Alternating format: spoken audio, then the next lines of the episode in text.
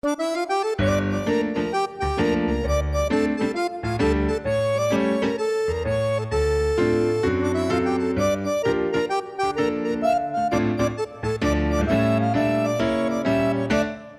pessoal, estamos começando mais um podcast que a gente tem feito todas as semanas com vocês, batendo um papo, conversando, e hoje, de maneira especial, é, na nossa ideia é fazer pergunta e resposta. Cada um de vocês que curte a gente ou que fala com a gente, se puder mandar suas perguntas, nós queremos responder as perguntas aí para a gente ir conversando. Então, é, hoje, nessa nossa tarefa aí de poder é, pensar o Estado de São Paulo e o Brasil para sempre, né, para o futuro, a gente quer ouvir as pessoas. Então, vamos começar de maneira depressa, bem rápida, para você poder curtir com a gente aí. Vamos lá, primeira pergunta, Daniel Camargo, de Pederneira, vai falar com a gente. Fala aí, Daniel. Olá, Márcio França, sempre governador. E aí, responde a minha pergunta: governador, vice ou senador? Aqui é o Daniel Camargo, da cidade de Pederneiras, interior de São Paulo. Um abraço. E aí, Daniel, obrigado pela força aí de sempre, obrigado por Bederneiras, toda a região, né? Obrigado pela, pelo prestígio. Olha, eu sou candidato a governador, claro, eu gostaria de ser candidato a governador. Eu fiquei um curto período, vocês se lembram, pegamos aquela greve dos caminhoneiros, enfim, vários desafios aí. Eu gostaria de voltar a ser candidato a governador de São Paulo. É, eu tenho falado que, para ser candidato a governador, eu tenho uma, uma estratégia, que é a seguinte: cada um que votou no Dória arrependido, me arruma dois votos. E eu já passei de mais de 100% dos votos, porque se somar todo mundo que se arrependeu do Dória, dá quase que todo mundo do estado de São Paulo. Tanta gente que se arrependeu. Então, é, se tudo correr bem, ano que vem eu sou candidato a governador de São Paulo. Bem, a próxima pergunta é de São Vicente, da minha terra de origem, lá, da Elaine Giovana. Né? Elaine vai falar sobre um assunto super importante.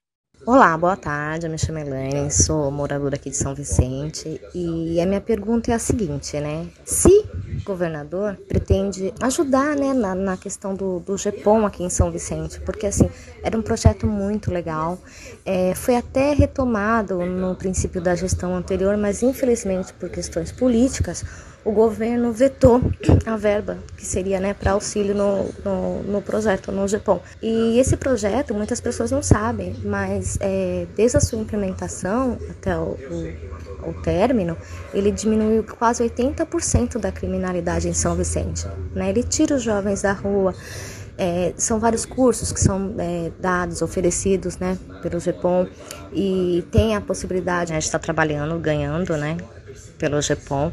Então é isso que eu quero saber, Márcia. É, se governador, você pretende dar essa ajuda, né, é, retomar o GEPOM em São Vicente? E outra pergunta, é, não seria viável isso ser expandido para outros municípios de São Paulo, o, o projeto GEPOM? Bom, Elaine, eu quero dizer que se eu for governador, nós vamos não só fazer o GEPOM em São Vicente, retomar o GEPOM de São Vicente, que tinha quase 800 rapazes, moças, não é? São, é um formato que você remunera jovens com 18 anos, os meninos, aqueles que se alistaram eh, nas Forças Armadas, estão dispensados, vêm ficar conosco no governo durante um ano, tem uma remuneração de um salário mínimo, vale transporte, eh, enfim, e cursos profissionalizantes. Eles vão cumprir uma jornada conosco de quatro horas por dia, trabalham de segunda a sexta e são obrigados a voltar a estudar e fazer um curso técnico. A ideia é fazer em todo o estado de São Paulo, né? em todas as cidades do estado de São Paulo. No total, serão mais de 200 mil rapazes e moças que farão o GEPOM, o alistamento civil. Né? GEPOM é jovem no exercício do Programa de Orientação Municipal. É uma ideia de dar uma primeira oportunidade, uma primeira chance. A gente, ao invés de depois gastar com o rapaz ou com a moça, tendo que puni-los, né? É, Fundação Casa, prisão, enfim, a gente traz esse rapaz antes, coloca ex-policiais para poder ajudar, ou guardas municipais, enfim, para poder ajudar no monitoramento, então, concluindo, nós vamos fazer o GEPOM em São Vicente vamos fazer o GEPOM, que chamava GEPOI no estado, em várias cidades. Quando aquele período que eu fui governador, de oito meses, nós chegamos a fazer em 20 e poucas cidades, acabamos tendo mais de 20 mil rapazes é, fazendo o GEPOI, que chamava no estado, e quando o Dória entrou, ele cortou o programa porque ele falou que poderiam lembrar do Márcio França por conta do programa. Não entendeu que o programa é da, do Estado de São Paulo, né? não é do governador. E seria muito bom fazemos em todo o estado de São Paulo. A próxima pergunta vem lá de Conchal, do Milton César Calef, que vai retomar um assunto que nós já falamos das outras vezes lá, no podcast, se você olhar, Milton, vai ver para trás a nossa fala lá de PCD com a Cláudia Lombardi, a Roberta Cruz Lima, foi uma conversa que nós tivemos anteriormente, mas vamos repetir agora. Boa tarde, Márcio França, tudo bem? Aqui é Milton César Calef, da cidade de Conchal. Sou presidente do Conselho Municipal dos Direitos das Pessoas com Deficiência. Gostaria de saber se o senhor for eleito ano que vem para governador do estado de São Paulo, o que você pretende fazer para favorecer as pessoas com deficiência no estado? Olha, o Milton, eu quero falar da prioridade para a gente no tratamento dos PCDs. Quando o Dória entrou, você se recorda, eu de início, né, primeiro zerei a fila de cadeira de roda, que era uma fila inacreditável. São Paulo, naqueles oito meses que eu fui governador, eu zerei todas as, as, quantidades de pessoas esperando cadeira de roda, que é um absurdo esperar prótese, é, cadeira de roda, enfim, num estado tão poderoso como São Paulo. Depois, nós ampliamos o, o poder de compra para a pessoa poder comprar os veículos, os PCDs que compravam seus familiares, podiam comprar veículos com maior valor, porque tinha uma limitação que agora o Dória praticamente extinguiu, né? Ele criou tanta dificuldade para quem tem, para quem é PCD poder comprar é, o valor de, de um carro, que as pessoas estão desistindo de ter os carros, né? fazendo com que a pessoa fique mais em casa. Depois, a nossa uh, ideia de criar um incentivo para que as pessoas possam também trabalhar, que é o principal, conseguir fazer com que as pessoas que têm uh, qualquer tipo de deficiência possam ajudar a trabalhar. O governo do Estado pode incentivar, criando metodologia de incentivos tributários, né? isenções de impostos, para as empresas que fornecem ao Estado terem pessoas PCDs uh, eh, no seu quadro de funcionários o nosso compromisso, é, não só com é, os conselhos municipais, mas o conselho estadual é, de PCDs, que pode nos ajudar bastante na orientação dos programas, né? como aquela criação das cadeiras de roda elétricas nas portas dos metrôs, nas portas dos terminais, para que as pessoas possam se deslocar, a possibilidade de termos transporte coletivo, né, adaptado para os ônibus todos do estado, que eles possam ter adaptação especial para poder levar as pessoas é, que tenham que tenham qualquer tipo de deficiência. Então, a nossa prioridade, vamos fazer o inverso do que o Dória fez, né? Quer dizer, como dizia o, o velho Mário Covas, tratar a situação desigual de maneira desigual e não de maneira igual, porque é injusto você tratar as pessoas que têm uma desigualdade de maneira igual. Esse é o nosso compromisso e nós vamos fazer em todo o estado de São Paulo. Bem, a próxima pergunta vem do ABC, aqui uma cidade super importante, Mauá. Quero mandar meu abraço para todo mundo de Mauá, da região do ABC, onde eu fui vitorioso na última eleição de governador. Fala aí, Johnny, qual é a dúvida? Fala, Márcio, tudo bem? Meu nome é Johnny, tenho 25 anos, moro aqui em Mauá, região do Grande ABC, onde aqui na última eleição você teve uma votação surpreendente. Né, das sete cidades que compõem a região, você venceu em cinco e as outras duas que o, que o Dória venceu tecnicamente empatada. E um fato que ajudou bastante o Dória e os outros ex-governadores do PSDB é o fato da força que eles têm na região do interior do nosso estado. Você acha que para a próxima eleição, né, com o Rodrigo sendo candidato, eles terão a mesma força que teve desde a época do Mário Covas? Forte abraço. Bom, Johnny, Claro que o PSDB tinha é, uma, uma força muito grande no interior, tanto que nós ganhamos na região do ABC, ganhamos na capital, na Grande São Paulo, Guarulhos, Osasco, Barueri, enfim, no litoral todinho, e acabamos perdendo a eleição por 1% dos votos, votos que vieram das cidades grandes do estado de São Paulo. A gente ganhou a região de Prudente, ganhou aqui na região de Botucatu, ganhamos para baixo um pouco aqui no Vale do Ribeira, mas quando vai para cima do Tietê, as cidades maiores nós perdemos, e foi tirando um pedacinho em cada lado. Mas eu não acho que o PSDB, os tucanos, tenham esse voto de novo. As pessoas que votaram no interior, no Dória, ficaram muito arrependidos. O interior foi muito prejudicado né? na pandemia, o fechamento, desorganizado. É, tenho a impressão que eles não repetem essa votação, em especial porque agora é, o, a grande estrela que eles tinham no voto interior era o Geraldo Alckmin, e nesse instante o Alckmin não apoia o candidato tucano, né, o, o, o futuro candidato, que vai ser o Rodrigo, que é o vice do Dória. Então, o Rodrigo tem que arrastar o container, que é o Dória. Né? Ele é um container, difícil arrastar essa votação do Dória. Então, eu tenho a expectativa que a gente possa vir a ganhar as eleições, exatamente porque o interior já não vota mais no 45, porque sabe que 45 é o Dória. Né? Na verdade, o Dória tomou o PSDB e, enfim, quem votar no 45 está votando indiretamente no Dória. Bom, a próxima pergunta vem de um policial militar bombeiro. Né? O Max Correia quer fazer uma pergunta. Faz aí, Max. Boa tarde, governador Mais França. Meu nome é Max e eu gostaria de saber, é, perguntar para o senhor, se o Corpo de Bombeiros, que trabalha no, no regime de 24 por 48, dando 248 40 horas mensais, po, é, possa diminuir para, para 160 horas, igual a PM ou igual qualquer trabalhador comum de CLT, para prestar o melhor serviço para a população e também para a qualidade de vida e manutenção do corpo psicológico do corpo de bombeiro. Porque o governador secretário, eles falam que o regime de prontidão 24 por 48 é, é estabelecido por lei. Só que o trabalho do Corpo de Bombeiro, principalmente o resgate, que é ambulância estadual pública, você não consegue ajudar a população de um modo geral, né? Porque você trabalhando 24 horas é, seguidas no resgate que sai toda hora, você não consegue prestar um, um apoio melhor para a população que precisa e o, funcionário ele fica destruído é, físico, psicologicamente depois de 24 horas. E é uma. É, é, perceba, não é nem salário ou jurídico, é uma melhoria do horário para poder oferecer um trabalho melhor para a população e para também é, melhorar a sua qualidade de vida, psicológico e fisicamente. Tomara que em 2022 o senhor se eleja já em primeiro turno. Deus queira.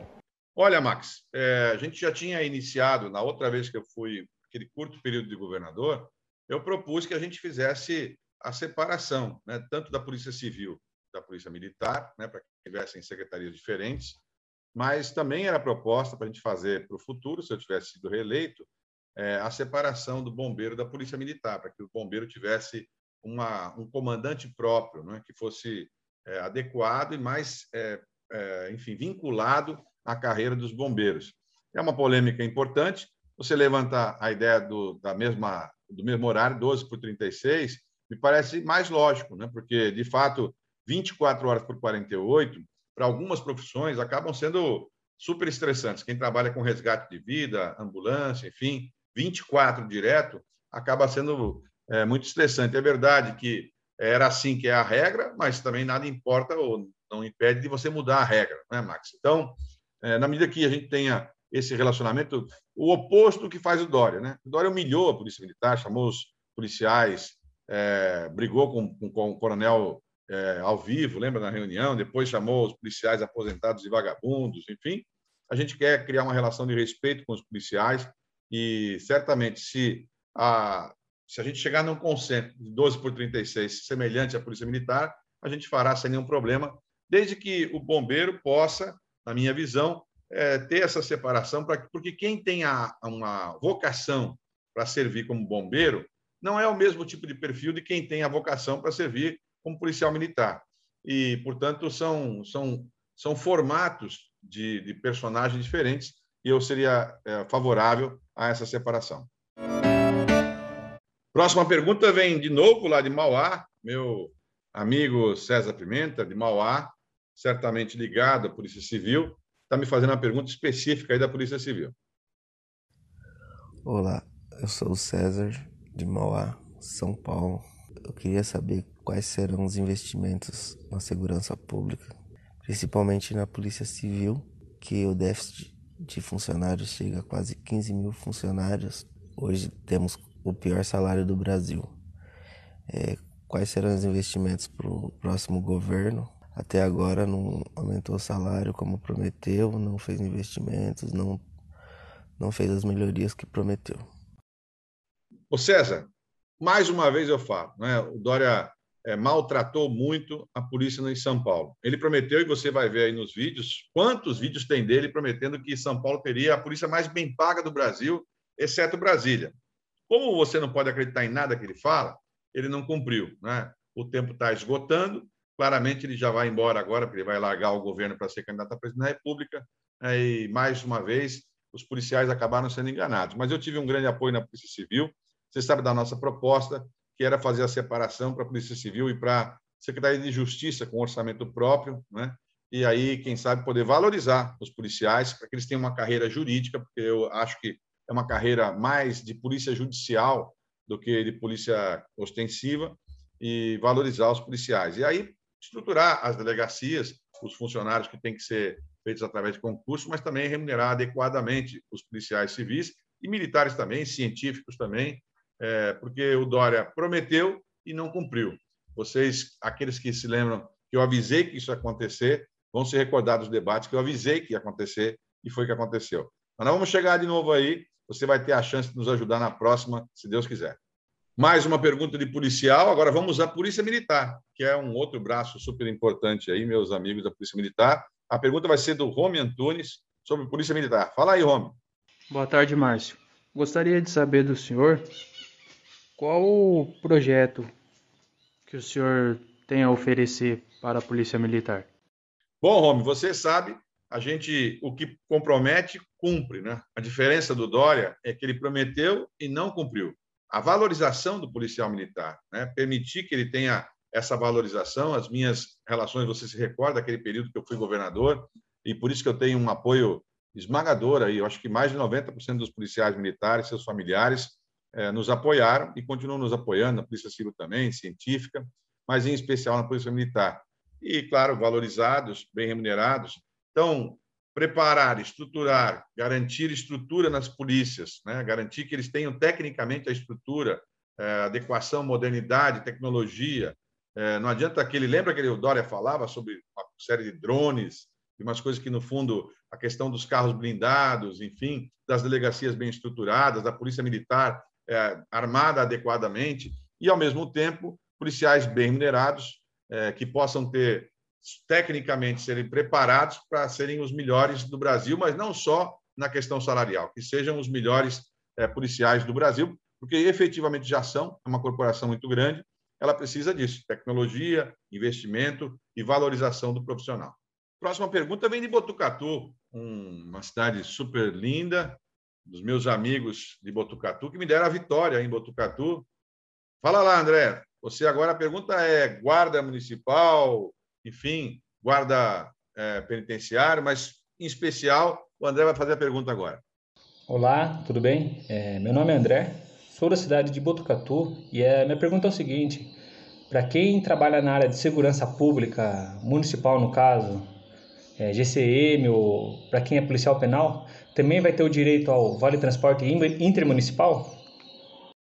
Bom, André, as policiais militares uniformizados podem ter a isenção, já tem, aliás, a isenção do transporte intermunicipal. Não compete a um governador criar leis no município, porque no transporte municipal, quem determina e quem controla são os vereadores da cidade e o prefeito. Mas do que depender de mim como governador, eu sou favorável que os guardas municipais, que são nossos parceiros, é, que são profissionais também da segurança pública, que eles tenham, se tiverem uniformizados, que eles possam se utilizar dos transportes é, estaduais ou que o Estado controle, bem como também os guardas penitenciários, né, que agora é Polícia Penal, que eles também possam, se tiverem uniformizados. Por que o uniforme? É a maneira que nós temos de controlar se a pessoa está em serviço ou não. Também não seria correto que eles usassem o transporte público sem estar em serviço. Mas se estiver em serviço, está a serviço da segurança pública, poderia ter a isenção. Bom, estamos encerrando mais um podcast. Hoje foram vários temas, em especial aí servidor público, serviço público, polícia, segurança.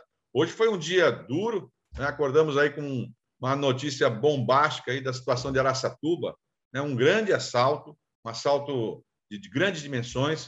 O governador de São Paulo demorou quase 12 horas para poder entender o que aconteceu. Dória sequer se manifestou, depois é que veio se manifestar, e a gente vê um, um certo aparelhamento bem feito dos bandidos, que às vezes não está disponível para os policiais.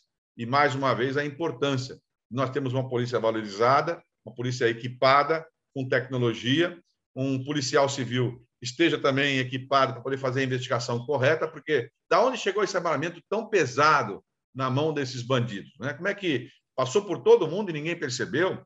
Agora, os policiais sendo obrigados, acuados né, pelo governo do Estado, é, brigando com os policiais, é, xingando os coronéis, humilhando os coronéis em público, é, fazendo com que os soldados, os policiais, se sintam é, monitorados por conta da câmera o tempo todo, fez com que os policiais eh, se sintam desvalorizados. Nós temos que valorizar a Polícia de São Paulo, que de fato é a melhor do país, mas com remuneração digna, para que eles também tenham as remunerações adequadas ao padrão de São Paulo, né? e não fazer como fez o Dória, que prometeu que aqui teríamos os melhores salários do Brasil e não cumpriu. Mas isso é o padrão Dória, né? promete e não cumpre. É, enfim, essa semana ele tirou 60 milhões de reais da educação e transferiu para a comunicação, para a publicidade em televisão, rádio, enfim. É uma pena que a gente tenha que passar por isso. Ele, enfim, é um, uma pessoa do marketing, é, gosta disso, fala sobre isso, é um, uma pessoa que tem essa coisa da vocação de fazer marketing, mestre de cerimônia, todo dia tem live, mas infelizmente, do ponto de vista do governo, São Paulo atrasou o seu relógio, né? Não tem obra, praticamente, os impostos aumentaram, quase todos do ICMS e todas as outras áreas, os pedágios dispararam, criaram novos pedágios no estado de São Paulo, e a solução você vai ter daqui a pouco, né? nas eleições do ano 2022, vamos poder falar para o Dória se o paulista tem palavra e se ele gosta de quem tem palavra. É isso aí. Até a próxima. Valeu, um grande abraço.